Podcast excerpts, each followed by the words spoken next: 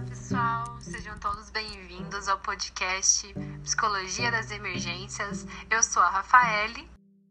Oi, e eu sou a Bruna. Eu venho também tentar contribuir um pouco para o podcast.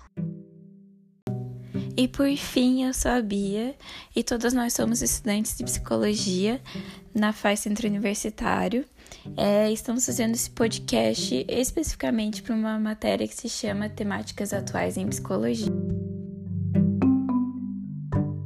Muito bem, então agora, pessoal, a gente vai dar início às nossas apresentações. Vamos começar a falar um pouquinho sobre a psicologia das emergências. Pois então, o que é considerado uma emergência?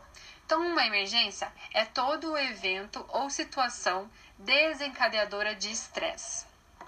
Então, emergência é a situação ou algum tipo de, de evento catastrófico que pode ser causado por aspectos naturais ou por ação humana, que tem como principal característica o perigo imediato que vai interferir na integridade física e emocional das pessoas que estão sendo envolvidas.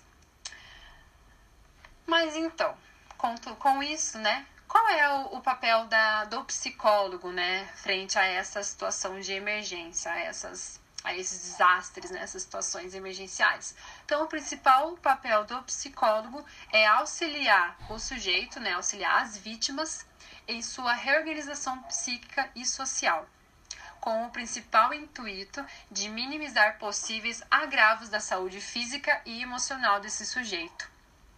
Então, o atendimento psicológico dentro de uma situação de emergência, ele tem um caráter preventivo.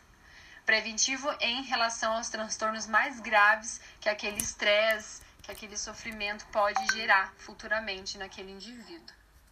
E aí, quais são as principais ferramentas utilizadas pelo psicólogo, né? Uma delas é a própria capacidade adaptativa do próprio indivíduo.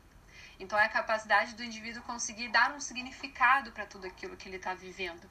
Essas são as principais ferramentas que o, que o psicólogo utiliza, né?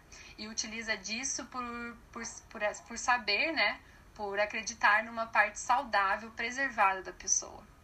Então, o papel do psicólogo nada mais é do que ajudar a acionar essa parte saudável preservada, assim como todos os recursos sociais que aquela pessoa tem, para que seja possível o enfrentamento dos efeitos do estresse e de toda a situação que aquela pessoa está vivenciando de uma forma adaptativa, para que essa adaptação ela seja possível.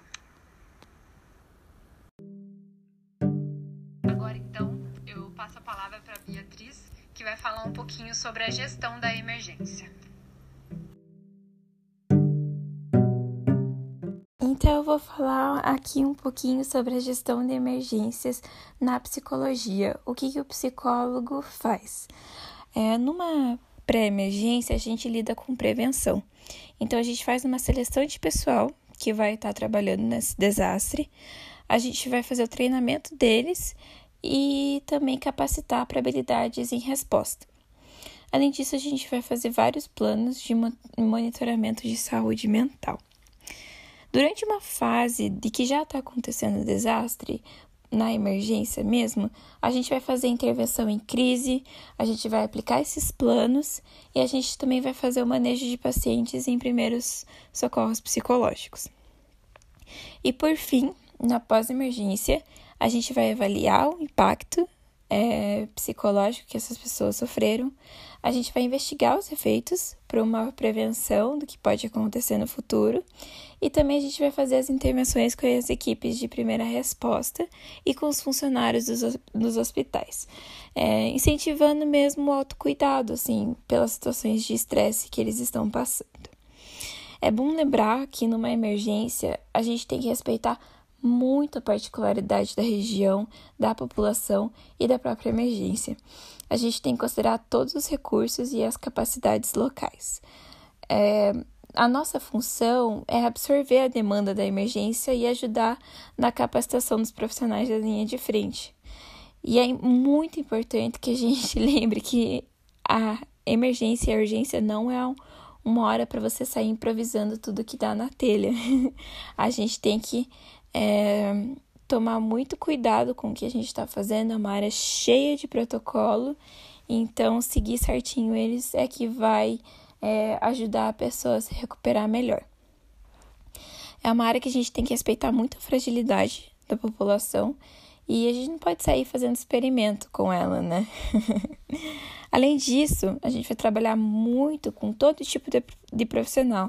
A gente vai trabalhar com técnico, com médico, com engenheiro, é, com polícia, com defesa civil. Então, trabalhar em equipe com eles é essencial. E por fim, vou falar um pouquinho dos benefícios então da psicologia em situações de emergência e ela pode ajudar a modificar a aderência ao tratamento de um paciente. Então, com você apoiando ele, pode influenciar a chance dele sobreviver ao tratamento que está passando pós-desastre. E além disso, também diminui a possibilidade do agravamento dessas condições psicológicas, é, principalmente pelo estresse e principalmente pela crise que ele passou.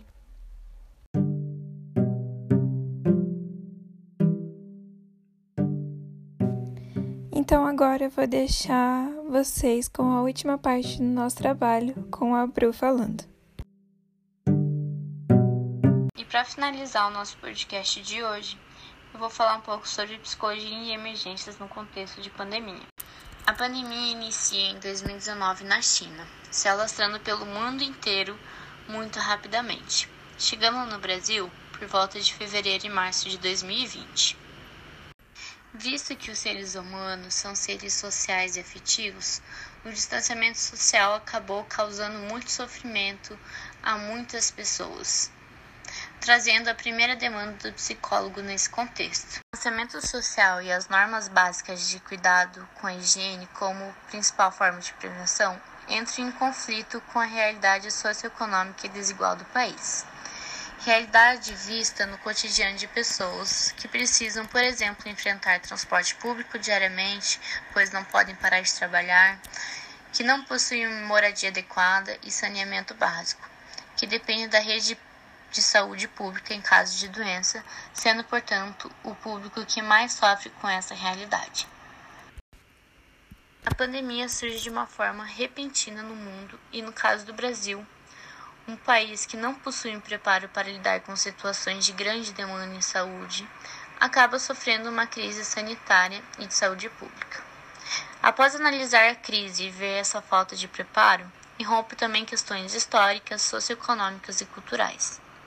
Pois a partir de uma crise que passamos a observar com mais atenção o que de fato está errado, e o povo passa a sofrer com alienação e negligência do governo, impactando também no papel do psicólogo, ou seja, a segunda demanda dele, e de claro, todos os profissionais da saúde, que passam a ter que lidar com essa situação sem recursos suficientes, transformando hospitais inteiros em alas de UTI, usando ambulâncias como leitos e tendo que fazer escolhas diárias para quem, como por exemplo, para quem damos é, a vez na fila do oxigênio.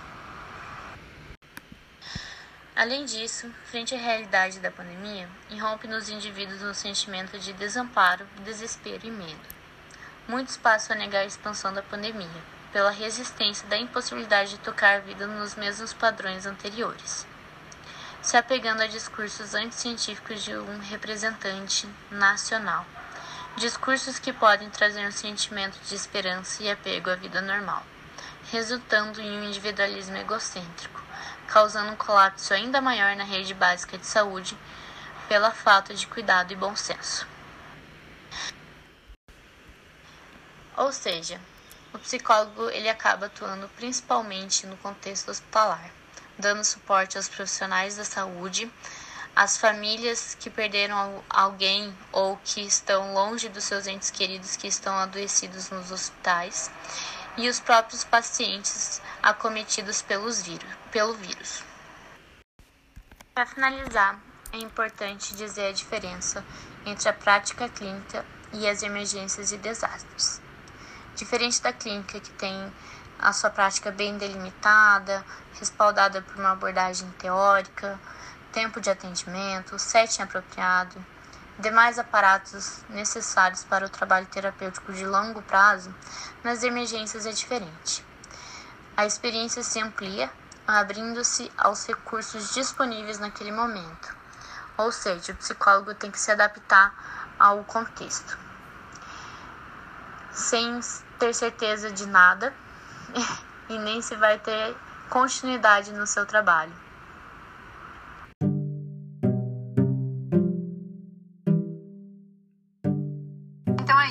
Pessoal. A gente espera que vocês tenham gostado do conteúdo do podcast, que vocês tenham conseguido entender um pouco sobre a psicologia das emergências. E desde já a gente agradece muito pela participação de todos e por vocês terem escutado um pouquinho do que a gente sabe sobre a psicologia das emergências. Um grande beijo e um abraço.